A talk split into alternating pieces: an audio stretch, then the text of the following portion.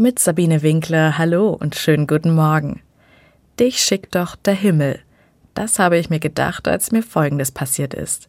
Mein Tag bei der Arbeit ist alles andere als prickelnd verlaufen. Der Computer wollte nicht, Besprechungen wurden verlegt und Abgabetermine vorgezogen. Ein Chaos vorne und hinten. Ich bin viel zu spät aus dem Büro gekommen. Und dann musste ich auch noch rennen, damit ich meinen Zug erwische. Wenigstens habe ich ihn erreicht. Ich bin eingestiegen und schon ist er losgefahren. Ich setze mich auf den letzten freien Platz in einem Viererbereich neben drei älteren Frauen und atme erstmal durch.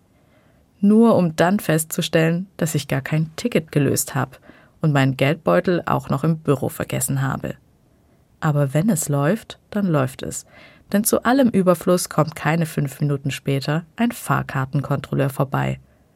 Ich bin fix und fertig, erschöpft, voller Frust und jetzt leicht panisch. In Gedanken versuche ich mir Worte zurechtzulegen, die meine Situation beschreiben, und hoffe, dass mir der Kontrolleur glauben wird. Und dann werde ich beim Denken unterbrochen. Denn die Frau neben mir beugt sich plötzlich zu mir rüber und flüstert mir zu, Sie können auch bei uns mitfahren. Wir haben ein Ticket für fünf Personen. Das gibt's doch nicht. Dich schickt doch der Himmel. Da sitzt doch tatsächlich jemand neben mir, der anscheinend gemerkt hat, was mit mir gerade los ist und will mir aus der Patsche helfen. Ich bin sprachlos und alles, was ich hervorbringe, ist ein einfaches Danke.